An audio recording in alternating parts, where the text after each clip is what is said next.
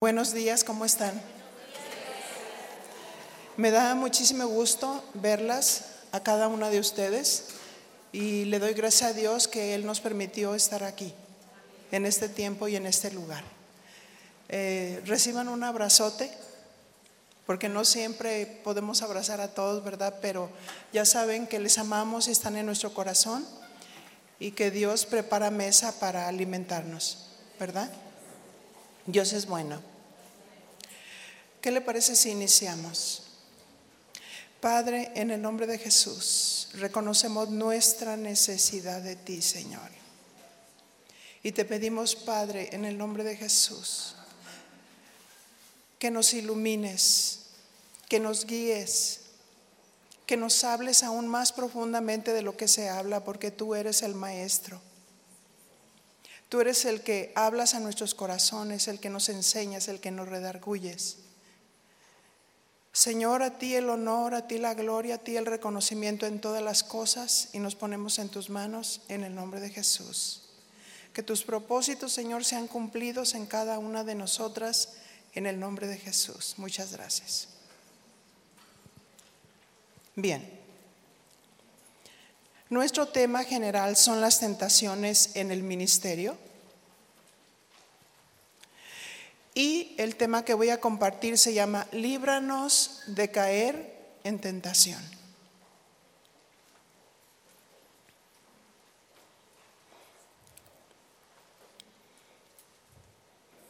Esta palabra líbranos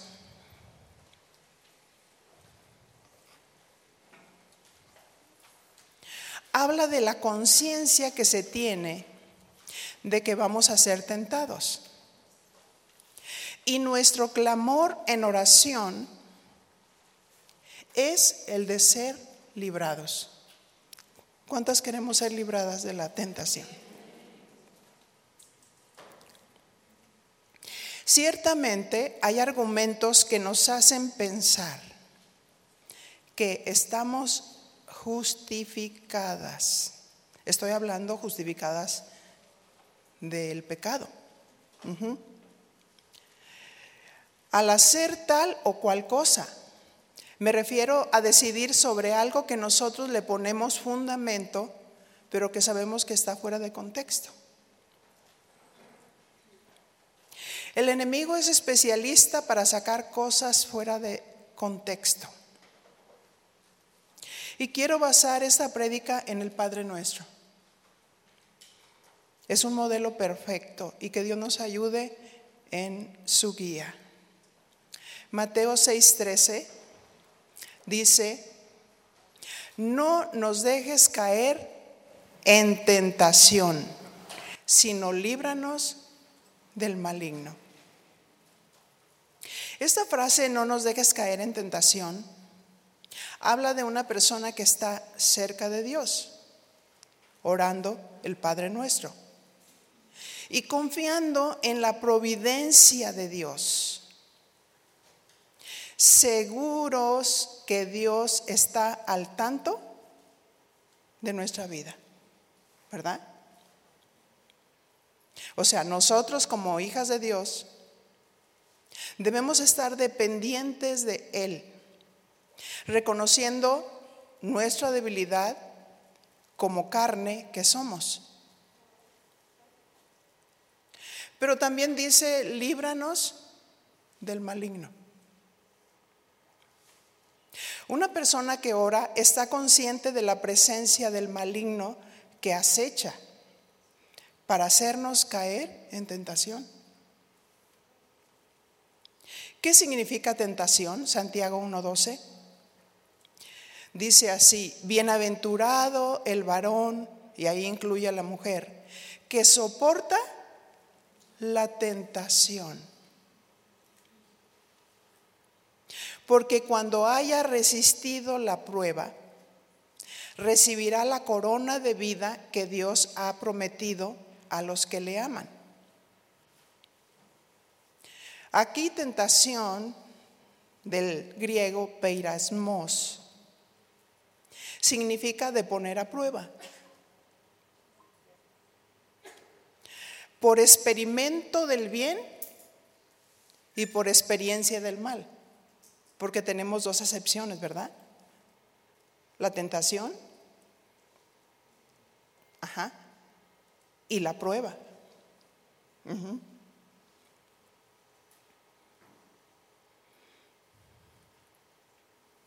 La tentación nos pone a prueba, ¿verdad? La tentación nos pone a prueba. ¿Cuándo es tentación y cuándo es prueba? Tentación es, según el mismo Santiago dice el verso 14, 1.14, sino que cada uno es tentado cuando de su propia concupiscencia es atraído y seducido. ¿Y qué significa concupiscencia? Significa que es un deseo o pasión de nuestra naturaleza pecaminosa.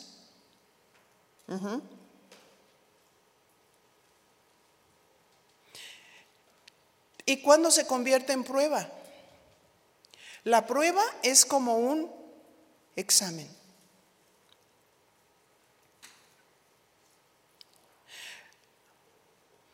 Cuando somos tentados, hay una lucha. Con pensamientos y argumentos que el enemigo lanza, porque definitivamente es la manera que el enemigo trabaja, pero asusa nuestra carne también.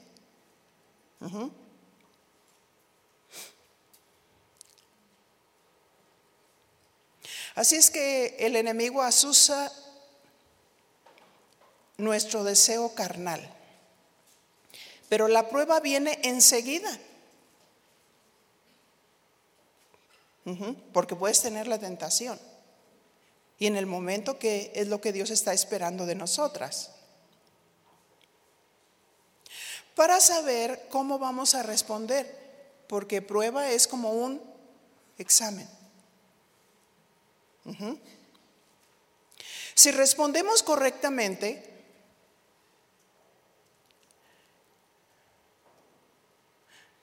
hacemos lo correcto conforme a los pensamientos de Dios, ¿qué sucede? Pasamos la prueba porque respondimos no conforme a nuestras pasiones o deseos carnales, sino conforme a su palabra. Jesús respondió conforme a la palabra cuando fue tentado. Mateo capítulo 4. Y tenemos nosotros dos elementos importantísimos, ¿verdad? Para vencer la tentación. Uno es la oración. Y el otro principio es la palabra. Por eso es tan importante estar en constante oración, que luego lo vamos a explicar un poquito más. Mateo 4.1 dice, luego el Espíritu llevó a Jesús al desierto para que fuera tentado por el diablo. Jesús no comió nada durante 40 días y 40 noches. Y lógicamente que estaba en esa debilidad. Dice ahí que tenía mucha hambre. El enemigo espera el momento oportuno. Porque fueron 40 días de ayuno. Pero él estaba el momento oportuno. ¿Cuándo es el momento oportuno para el enemigo? El momento de esa debilidad. Y Dios nos conoce a cada una de nosotras. Y el enemigo acecha, porque dice que anda buscando a quien devorar.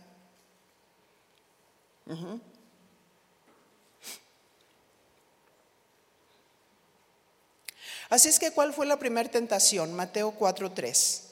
Entonces el diablo vino y le dijo, ¿cómo opera el enemigo?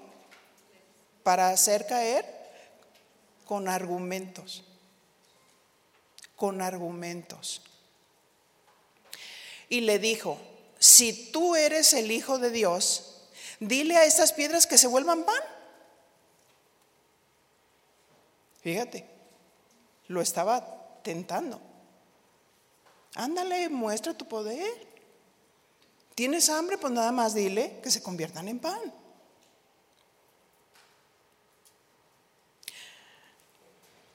Así es que el enemigo usa argumentos para tentar según tu parte débil. Verso 4. Pero Jesús le respondió. ¿Qué hizo Jesús? Le respondió. Ahora, ¿qué hay en nuestro depósito? ¿Verdad? ¿Qué hay en nuestro depósito? ¿Palabra de Dios o deseos carnales? ¿De qué está lleno nuestro depósito? Porque si alguien va a sacar agua en el pozo, ¿verdad? Pues espera sacar agua, porque ese depósito tiene agua. Así es que Jesús le responde, en las escrituras dice, no solo de pan vive el hombre, sino de toda palabra que Dios dice. Esta es una otra versión, ¿verdad? Que dice que sale de la boca de Dios. Él tenía que tener escrituras para poder contrarrestar el argumento del enemigo, porque no vamos a poder vencer la tentación en nuestra propia fuerza o en nuestra propia sabiduría humana. Ahora, eh, es importante que entendamos cómo Dios nos hizo a nosotras como mujeres, diferentes que los varones. Que es importante considerarlo, porque cuando no razonamos las escrituras y nos dejamos llevar por los sentimientos? Si, quiero decirte algo, ¿no? Alguien puede salir descalificado porque en su mente y en su corazón ha reposado un espíritu de amargura, porque fue tentada en una situación difícil en su vida y no le respondió a Dios, ¿por qué? Yo estoy ahorita hablando proféticamente. Y no le respondió a Dios porque fijó sus ojos en el hombre y no los fijó en Dios. Y eso es lo que el enemigo quiere. Jesús le contestó con la escritura. ¿Cómo contestamos nosotros ante una tentación? que parece natural, que parece inofensiva, que parece justificable. Como dijimos, enfatizando los dos principios para vencer la tentación, la oración y la palabra.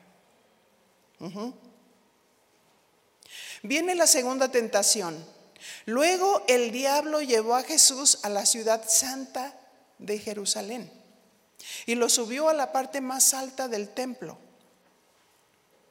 y le dijo, si eres el Hijo de Dios, salta, ándale, salta desde aquí. Porque en las escrituras dice, fíjense, el enemigo usa la palabra.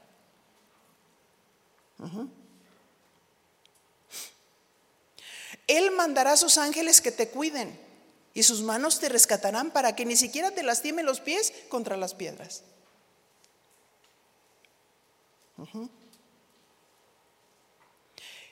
Y Jesús le dijo,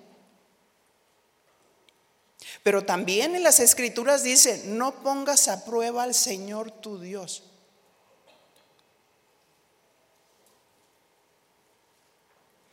¿Cómo nos defendemos? ante la tentación.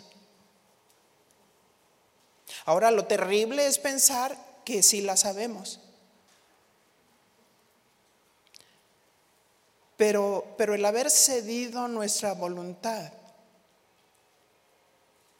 a los enemigos de nuestra alma, como el resentimiento, la amargura.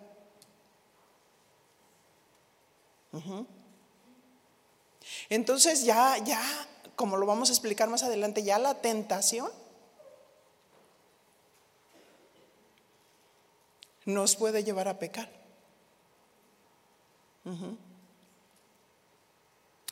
Mateo 4:8. Después el diablo llevó a Jesús a una montaña muy alta, esta es la tercera tentación, y le mostró todos los reinos del mundo con toda su grandeza. O sea, la vanagloria de la vida.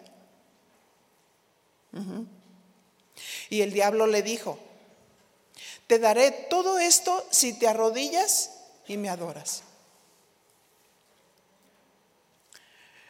Pero el verso 10 dice, Jesús le dijo, lárgate de aquí. Esta es una versión parafraseada. Largo de aquí, Satanás. Porque en las escrituras dice, adora al Señor tu Dios y sírvele solamente a Él. Ahora mi pregunta es, ¿conocemos la escritura? Dos.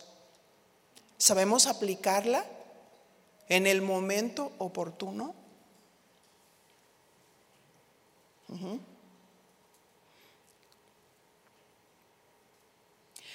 Mateo 4:11. Entonces el diablo se fue y los ángeles vinieron a cuidar a Jesús. Qué bonito, ¿verdad? Jesús resistió la tentación y discernió los pensamientos. Vale la pena vencer la tentación y pasar la prueba.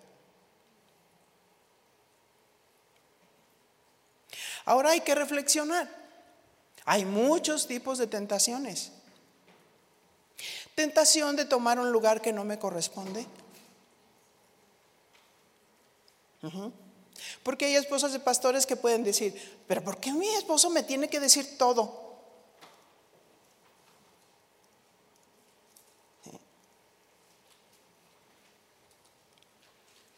Eso significa que yo estoy pensando de una manera incorrecta. ¿Por qué? Porque Él es el pastor. Y Él me puede decir lo que sea necesario, puede entrar, puede supervisar, puede sentarme si me porto mal. ¿Así? Y no pensar que nosotros como esposos de pastores, le tenemos un carisma tan tremendo que la gente nos busca a nosotros y no al pastor. Estoy hablando de los argumentos que el enemigo lanza en las mentes. Eso me hizo recordar un ejemplo en los principios cuando estábamos, se estaba estableciendo todo lo de alabanza y adoración y mi esposo empezó a viajar mucho y en esa ocasión eh, me invitaron a mí a predicar. Y Dios me guió así, ¿no? Meterme con el Señor, estar en oración, hablé sobre las armas espirituales y salió un, un tema muy poderoso. Pero luego, ahí viene una hermanita y me dice, oye, qué tremendo, qué ungida estás. ¿Sabes qué? La verdad, tú predicas mejor que tu esposo. Y yo le dije, eso ya me lo había dicho el diablo. Le digo, te voy a pedir un favor. Es la primera y la última vez que tú haces eso. Porque no hay comparaciones. Mi esposo es mi esposo, él es el pastor, lo respeto, lo admiro mucho. Él es mi maestro, aprendo mucho de él. Imagínate si te la crees. Al rato la esposa le da el golpe de púlpito. ¿Sí? ¿Al esposo? ¿De verdad? Porque se le empieza a creer. Y luego vienen las hermanitas y le dicen, ay no, ¿sabe qué me da acercarme al pastor? Ah, pero como tú eres bien buena, tú la recibes y recibes toda la basura que te dice. En lugar de decir, no, no, no, no, ¿El problema es él o eres tú? Tú tienes que crecer en lo social, tienes que aprender a amar, Tienes que aprender a acercarte. Si el enemigo te dice no, es porque Dios quiere que sí. Te acerques y recibas la bendición y la protección de un pastor. Amén. Así es que hay muchos tipos de tentaciones. Tentación de sentirme devaluada o con poco valor, que esa es la otra parte.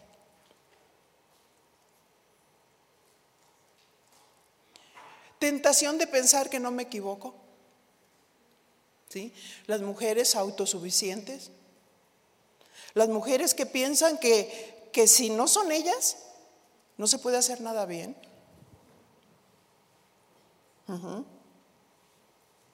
Tentación para enorgullecernos de los logros que obtenemos en el ministerio. Son tentaciones para pensar que es por ti. Hay que tener cuidado. Tentación por compararme con otras esposas de pastores.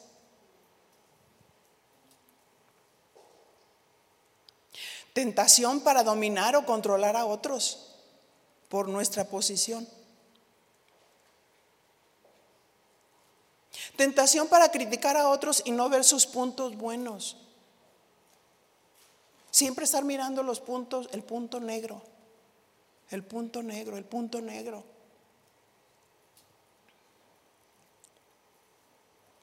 Es importante comprender qué significa tentación. Yo no puedo vencer en mi lucha si no entiendo o comprendo lo que es la tentación y cómo opera. ¿Qué es en sí mismo la tentación? ¿Y bajo qué contexto se entiende el ser librados de la tentación?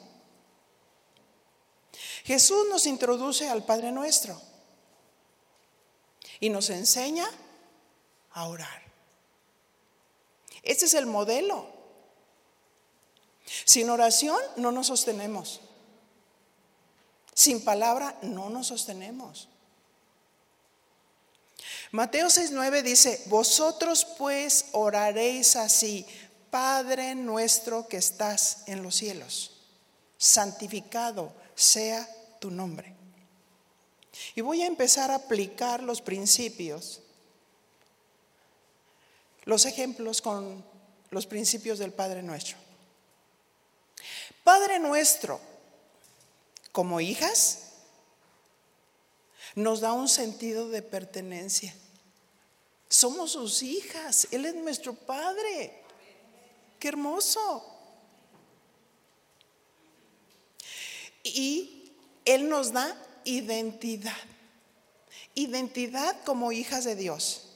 Le pertenecemos a Él. Pero ¿qué sucede cuando viene la tentación que surge de nuestras pasiones y nos sentimos menos? Nos sentimos que no somos valiosas, es al contrario. No, es que es el pastor todo.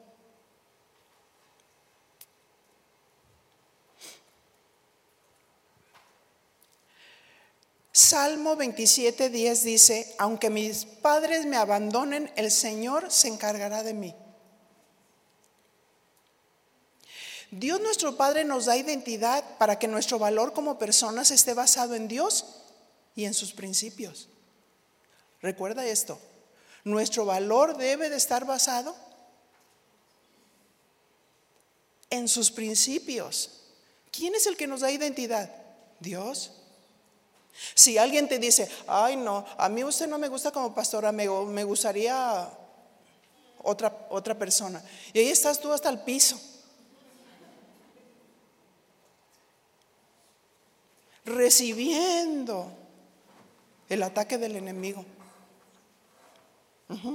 Yo creo que todas las que entramos ya al ministerio y las que acaban de entrar, se dan cuenta perfectamente que nuestra vida cambia de ovejas a esposas de pastores. Porque no es lo mismo ver los toros desde la barrera, ¿verdad? Como que vino una revelación tremenda, como que el velo se corrió cuando estuvimos del otro lado y ahora la mala eras tú. ¿Verdad? Ahora la dura eras tú. Argumentos que el enemigo levanta. Pero Dios nos ha dado identidad. Somos sus hijas. Así es que si, si, la concupiscencia de la carne en alguna persona viene y te echa la tierra encima, sacúdetela. Porque el que nos ha llamado es Dios.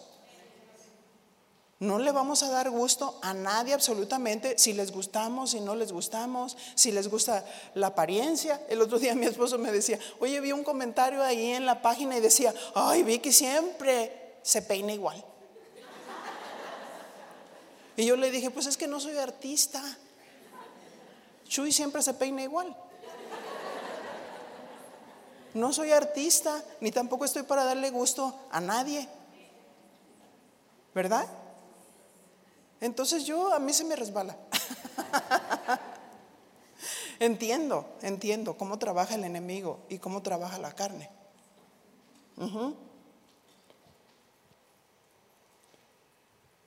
Así es que nuestro Padre nos da identidad para que nuestro valor como personas esté basado en Dios y en sus principios.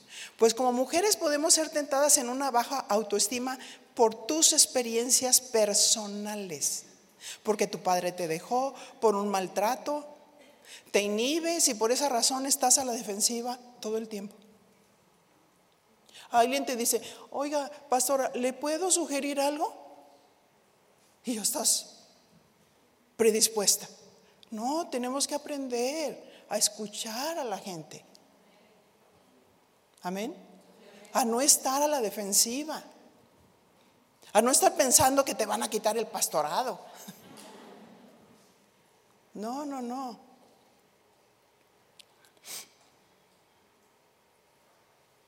Y también podemos estar a la defensiva con el esposo.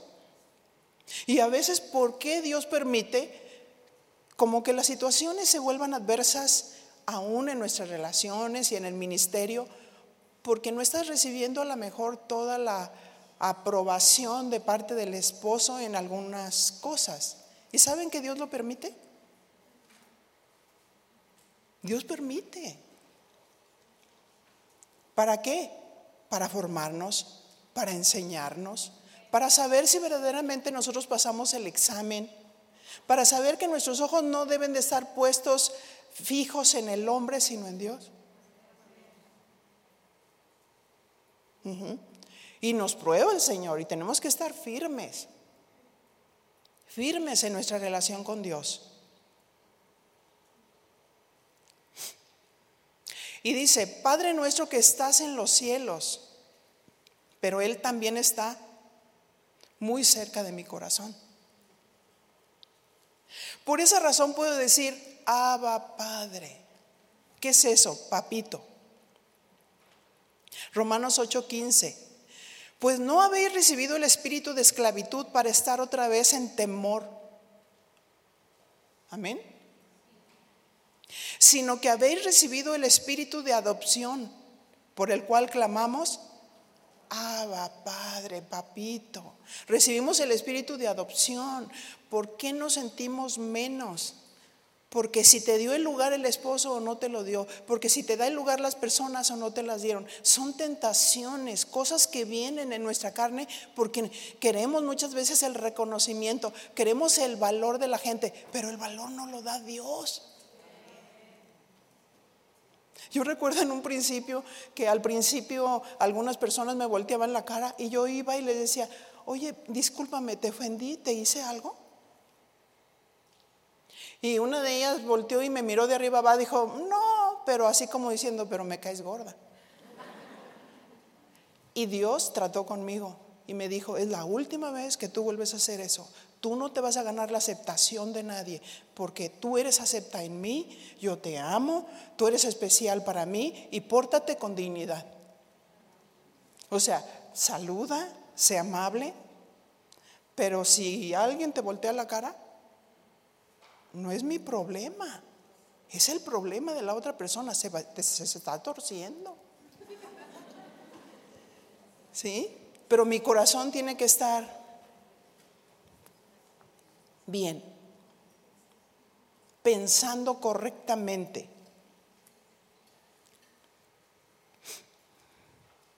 Así es que gloria a Dios, recibimos el espíritu de adopción por el cual podemos clamar, Abba, Padre, papito, mi papá, yo soy tu hija, un sentido de pertenencia, identidad en Cristo.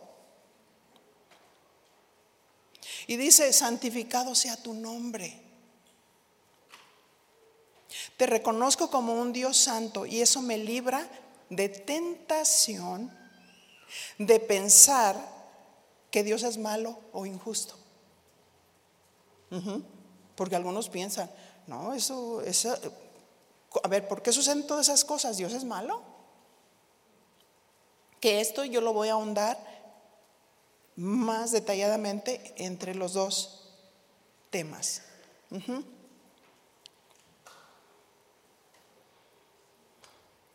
Cuando oramos y decimos Dios es santo, Estamos proclamando su carácter, su pureza, su rectitud. ¿Mm? Porque podemos ser tentados a, Dios, ¿por qué eres así? ¿Por qué permites que pase por esta, por esta situación? ¿Por qué permites que me humillen? ¿Por qué permites que esto y esto? Es una tentación estar con esa actitud.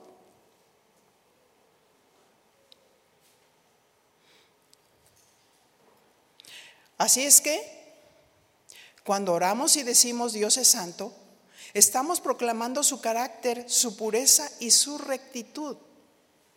¿Qué sucede cuando proclamamos la santidad de Dios?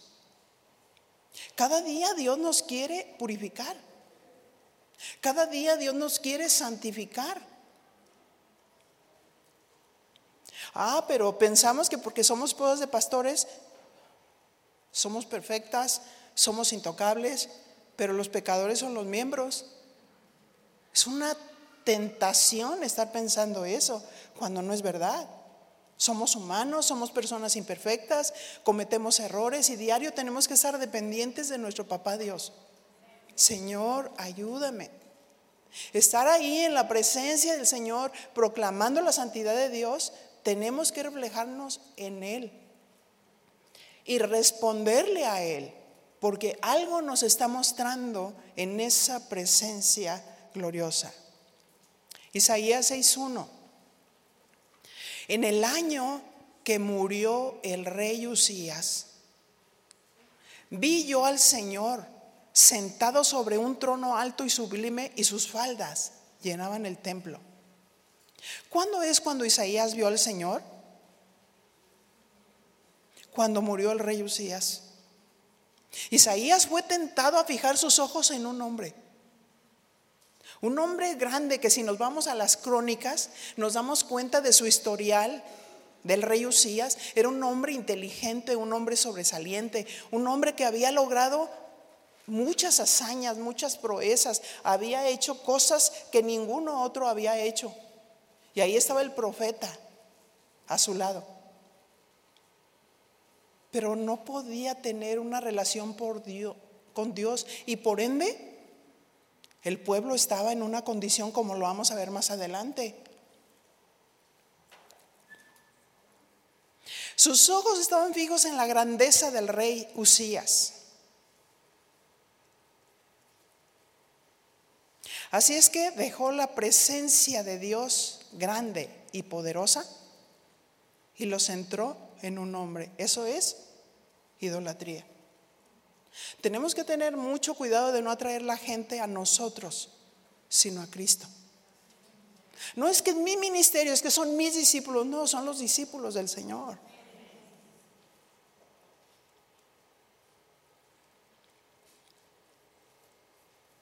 Así es que muchas veces hacemos ídolos. Y eso no es bueno ni es sano. Si una esposa de pastor quiere ser el centro de atención y quiere controlarlo todo, eso se llama control. Una esposa de pastor tiene que dar libertad. libertad a la gente de ser, de hablar, de expresarse.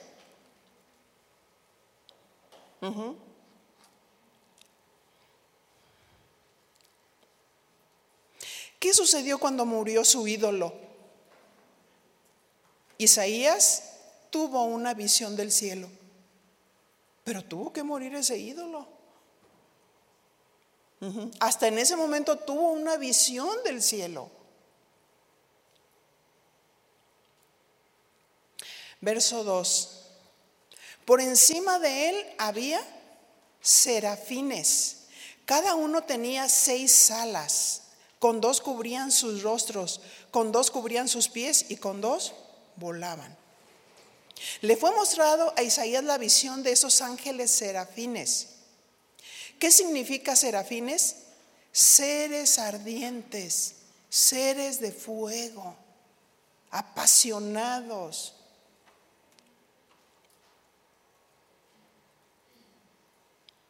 ¿Cuál era la función de estos ángeles serafines? Isaías 6:3. Y el uno al otro daban voces diciendo, Santo, Santo, Santo, Jehová de los ejércitos. Toda la tierra está llena de su gloria. Los ángeles proclamaban la santidad de Dios.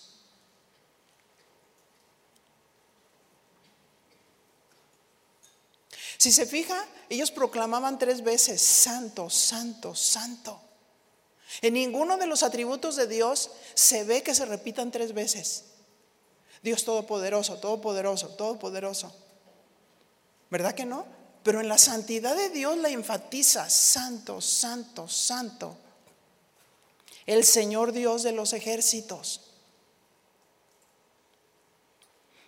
Estaba proclamando su presencia, su carácter, su pureza. ¿Qué te libra de la inmundicia o qué nos libra de la inmundicia cuando oramos y decimos, santo, santo, santo? Qué importante es orar la palabra.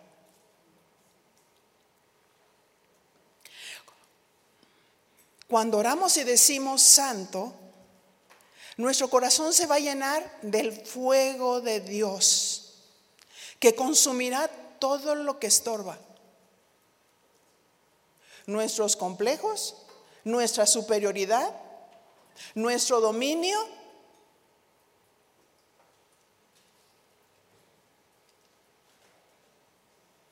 Nuestros resentimientos. Ajá. Así es que dice, él, concluye diciendo, líbranos de tentación. Pero ¿cómo? Orando. ¿Qué estamos orando? La palabra. La palabra. Porque cuando decimos santo, santo, no estamos pensando en, en las deudas que otras tienen. Nos encontramos directamente con Dios.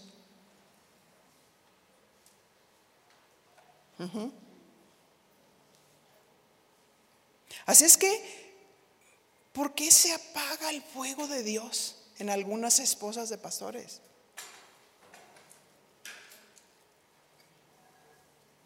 ¿Se habrá cedido a la tentación de tener un enemigo en su tierra, en su corazón?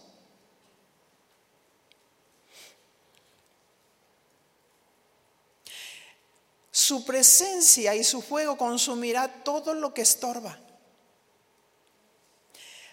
será muy claro en nuestra mente. Nos debemos de rendir a Él para darle una respuesta. ¿Qué sucedió en esa presencia poderosa? Verso 4, fíjense todo lo que sucedió. Y los quiciales de las puertas se estremecieron con la voz que clamaba. Y la casa se llenó de humo su presencia poderosa, el fuego de Dios, donde nadie puede entrar y salir, donde no hay nadie, solamente su presencia.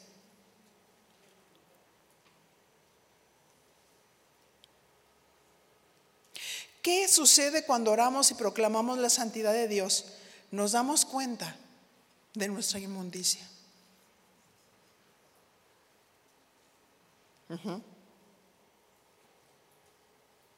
Porque eso sucedió con Isaías. Isaías era un profeta en el tiempo de Usías. Sin embargo, su vista estaba velada.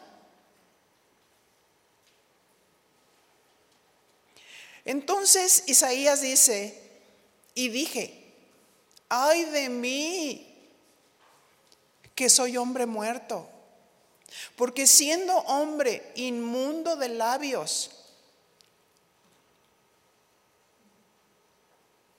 y habitando en medio de pueblo que tiene labios inmundos, han visto mis ojos al rey, Jehová de los ejércitos. Isaías se dio cuenta de su pecado. Cuando nos encontramos con la santidad de Dios, nos, vamos a dar cuenta de nuestro pecado. No de cómo, no de cómo están los demás, sino cómo está nuestro corazón. Por eso el valor y la importancia de estar en oración constante.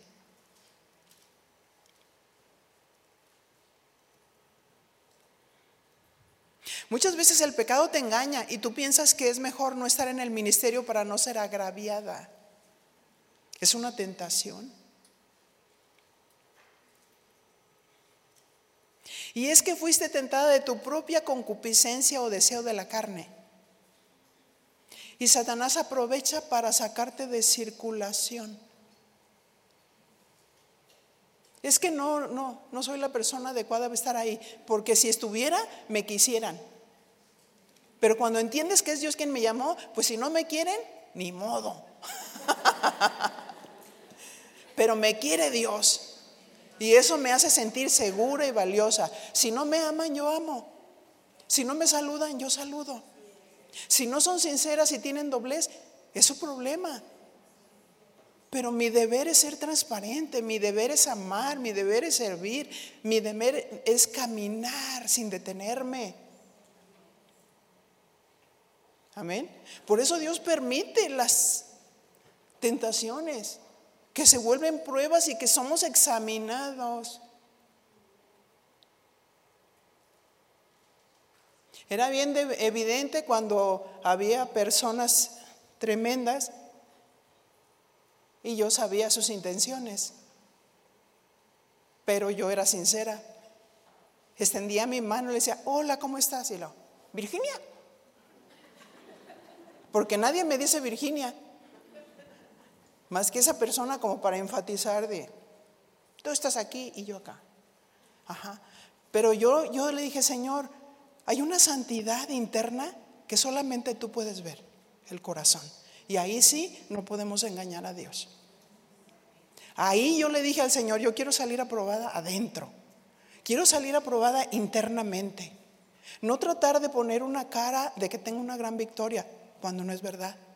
No, mi relación es con Dios. Yo quiero salir aprobada con Dios. Si quiero mostrar el amor, lo muestro y es sincero. ¿Por qué? Porque tengo a Dios y porque lo entiendo. Y sé cómo el enemigo trabaja. Llega un momento que le decimos, lárgate en el nombre de Jesús, no tienes autoridad ni parte ni suerte conmigo. Y Dios te humilla, te humilla, te humilla. En medio de todas esas pruebas te humilla. Porque a veces pensamos que porque, ay, soy la esposa del pastor, todo el mundo te va a honrar. Todo el mundo te va a respetar. Y a veces sucede todo lo contrario. Pero será una tentación de nuestra parte buscar la aprobación humanamente hablando. La aprobación no la da Dios. Dios es el que nos ungió, Dios es el que nos respalda él es el que nos da la gracia. No tenemos que demostrar a nadie que somos la esposa del pastor.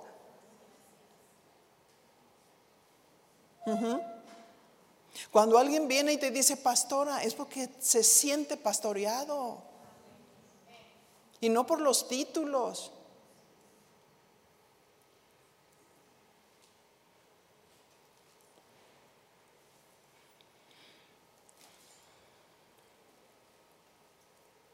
Isaías reconoció que era un hombre inmundo de labios y que el pueblo también estaba sucio. Pues tal el sacerdote, tal el pueblo.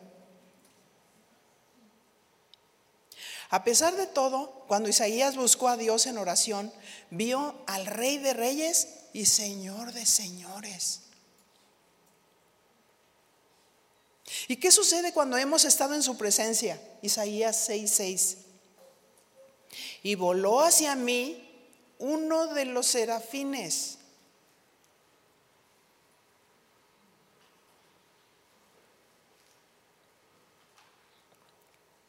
Teniendo en su mano un carbón encendido, tomado del altar con unas tenazas. Y tocando con él sobre mi boca, dijo, he aquí que esto tocó tus labios y es quitada tu culpa y limpio tu pecado. Qué hermoso, ¿no? Qué hermoso. Por eso es tan importante estar en la presencia del Señor, orando. Porque ahí es donde se dio cuenta de su inmundicia. Soy un hombre inmundo de labios. Ahora ya no dices, híjole, mi suegra. No, no, no. Yo, yo me encontré con el Señor. ¿Qué me mostró Dios a mí? ¿Qué es lo que yo tengo que hacer? Dejar que Dios me purifique a mí. Porque ¿qué puedo dar si no tengo? ¿Ustedes creen que la gente no se da cuenta cuando una esposa de pastor está amargada? Sí se da cuenta. Y hay mujeres que oran por los pastores. Y dice, pobrecita, hay que orar por ella y amarla mucho. Porque a veces pensamos que no se dan cuenta de nuestra desnudez, como la avestruz que tiene la cabeza en un hoyo y tiene todo afuera y dice, nadie me ve.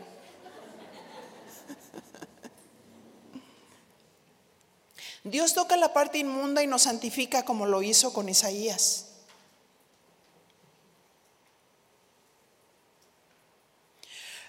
Dios hizo dos cosas al tocar a los labios de Isaías. Número uno, fue quitada su culpa y limpio su pecado. La culpa es algo con el que somos tentados. Sentirnos culpables por no estar haciendo lo que debemos hacer. Pero Dios es bueno. Dios es bueno. Y si le buscamos, Dios no quiere que vivamos en culpabilidad una vez que Dios nos perdonó. Porque cuando Dios perdona, lo olvida. Él sí tiene la capacidad para olvidar. Qué hermoso. Él ni siquiera se acuerda cuando nosotros ya hemos ido a su presencia y le hemos dicho lo que no está bien. El enemigo es el que culpa, no Dios.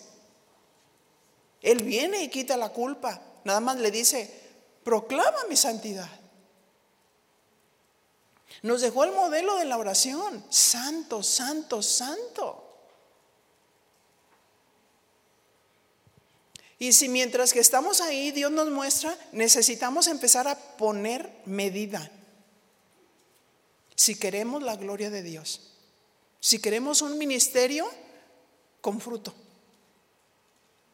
Necesitamos ponerle medida, necesitamos hacer las primeras cosas que el Señor nos dice que hagamos.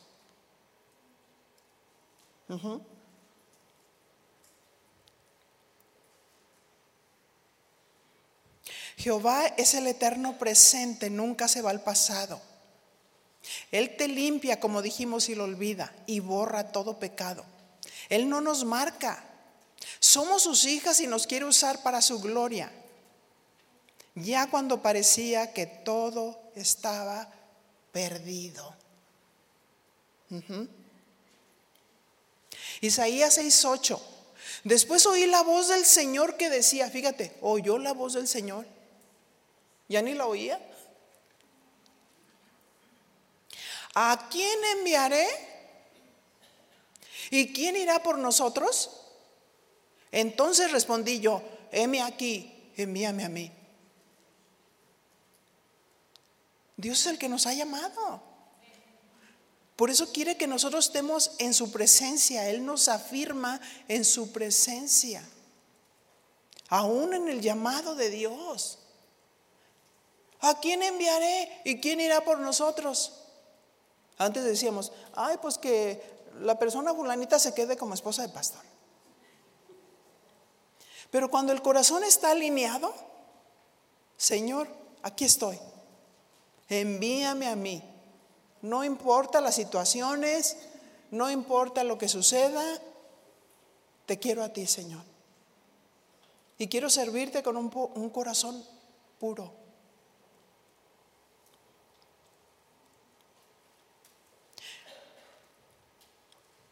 Dios lo hace todo nuevo. Nueva persona, nuevo llamado, nuevas fuerzas, nuevo entendimiento. Hay quienes pueden estar tentadas en dejar el ministerio, pero es el momento de proclamar la santidad de Dios para que nos limpie, para que nos quite la culpa, para que borre todos nuestros pecados. Mateo 6:10, volviendo a Mateo 6:10. Venga tu reino, venga tu reino, hágase tu voluntad, como en el cielo, así también en la tierra. ¿Cómo se hace en el cielo? El Señor da una orden y la ejecutan inmediatamente. No hay de que, espérame, déjame ver si tengo convicción. Venga tu reino, hágase tu voluntad.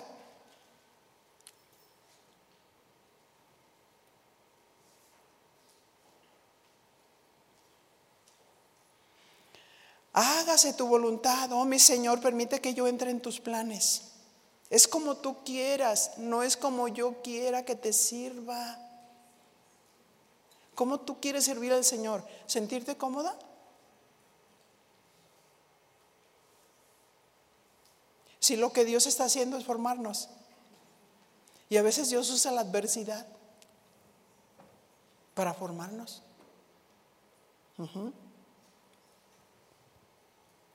Como tú quieras, no como yo quiero, Señor. ¿Qué quieres que yo haga? ¿Cómo quieres que yo lo haga?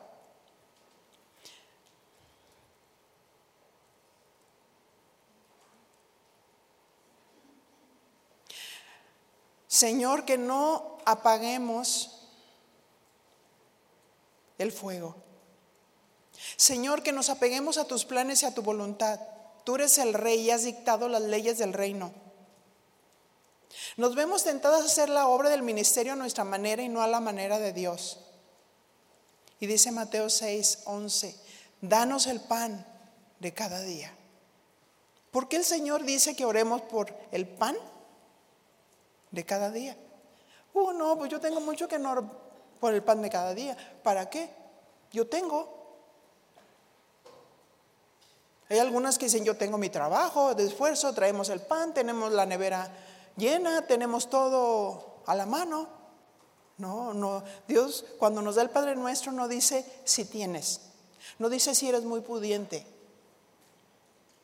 porque es una tentación confiar en que tenemos. Y Dios nos puede dejar como las gallinas pelonas, sin nada, ¿eh? sin nuestra confianza. Está en eso, no, con fervor. Señor, danos el pan de cada día. Gracias, Señor, por este pan. Y el siguiente día, ay, qué repetitivo. No, no, no, no, es nuevo. Este día es nuevo. Hay que volver a decirlo. Danos el pan de cada día. ¿Por qué? Porque eso nos hace estar dependientes de Dios. Él es el Dios rico que nos da todo lo que necesitamos. Y no podemos nosotros confiar en lo que tenemos, en nuestros talentos, en lo que ganamos, en nuestra posición.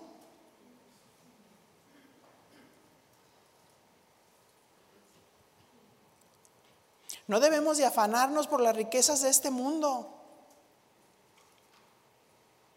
Recuerdo y me enteré de unos pastores que delegaban y no iban a la reunión porque tenían su negocio. Y a veces les apretaba el negocio. No, orar y confiar en el Señor. Porque decir, Señor, en estos días que yo trabajo, tú vas a bendecir y a multiplicar en gran manera, pero yo te voy a honrar a ti. Tú eres primero que todo.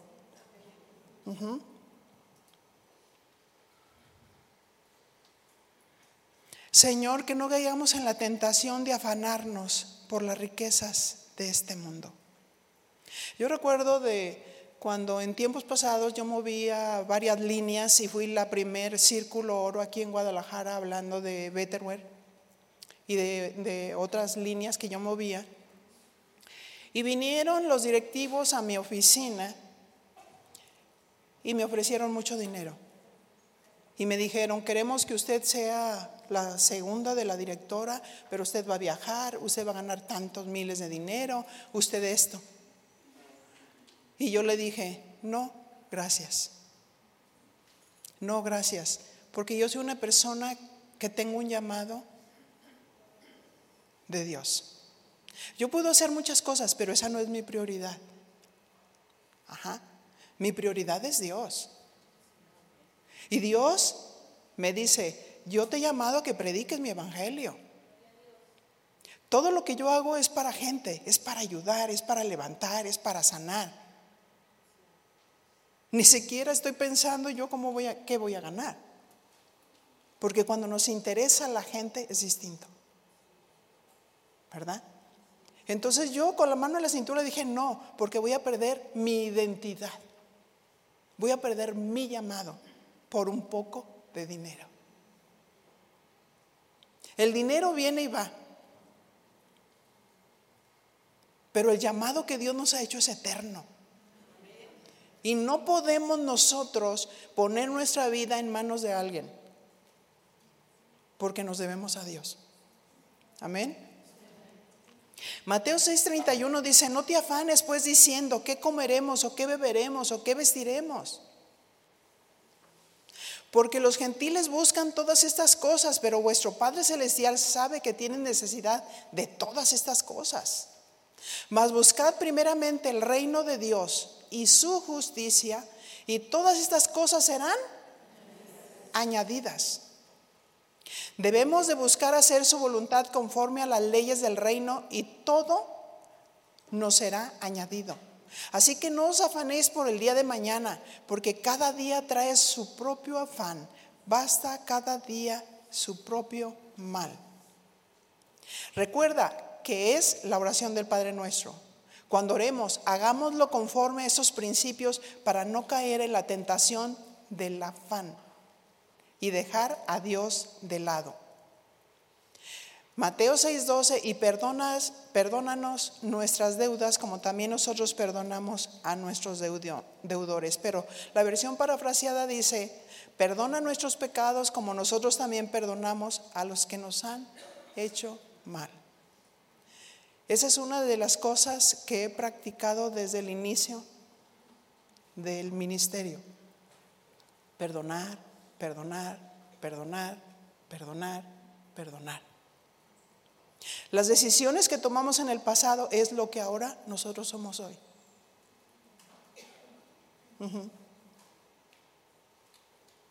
Cuando pedimos perdón por nuestros pecados, nos libramos de la tentación de sentirnos perfectos, que no fallamos y nos impulsa a perdonar las ofensas que otros cometen con uno. Mateo 6:13, concluyendo, y no nos metas en tentación, mas líbranos del mar. La versión parafraseada me gusta y dice, no nos dejes caer en tentación, sino líbranos del maligno. Aquí la palabra tentación habla de una incitación de parte del maligno. Porque el enemigo tienta para destruir. ¿Verdad? Es una acción y efecto de incitar. Es una instigación del enemigo. Un impulso, un estímulo, estímulo una incentivación, un aliciente. Y concluyo en segundos. Según como estudiamos, ¿Qué es tentación y cómo podemos ser librados de la tentación? Según Mateo 6:13. Vimos lo que significa tentación y cuándo se convierte en prueba. Hablamos de los diferentes tipos de tentaciones, de cómo ser librados ante la instrucción del Padre nuestro, dándonos un sentido de pertenencia y una identidad como hijas. El orar creyendo nos librará de una baja autoestima. El proclamar la santidad de Dios nos librará de toda impureza. Dios quebrantará en su presencia todo ídolo. Él quitará la frialdad y nos hará personas apasionadas. Dios quiere que se haga su voluntad como se hace en el cielo y Él se complace en hijas obedientes. Dios nos librará de toda tentación y del maligno. Dios no permitirá que seamos tentados más allá de nuestras propias fuerzas. Si permanecemos en oración y en su palabra. Dígale gracias Señor. Gracias Señor por tu palabra. Queremos hacer tu voluntad. En el nombre de Jesús, Señor, sella esta palabra en cada uno de los corazones en el nombre de Jesús. Muchas gracias.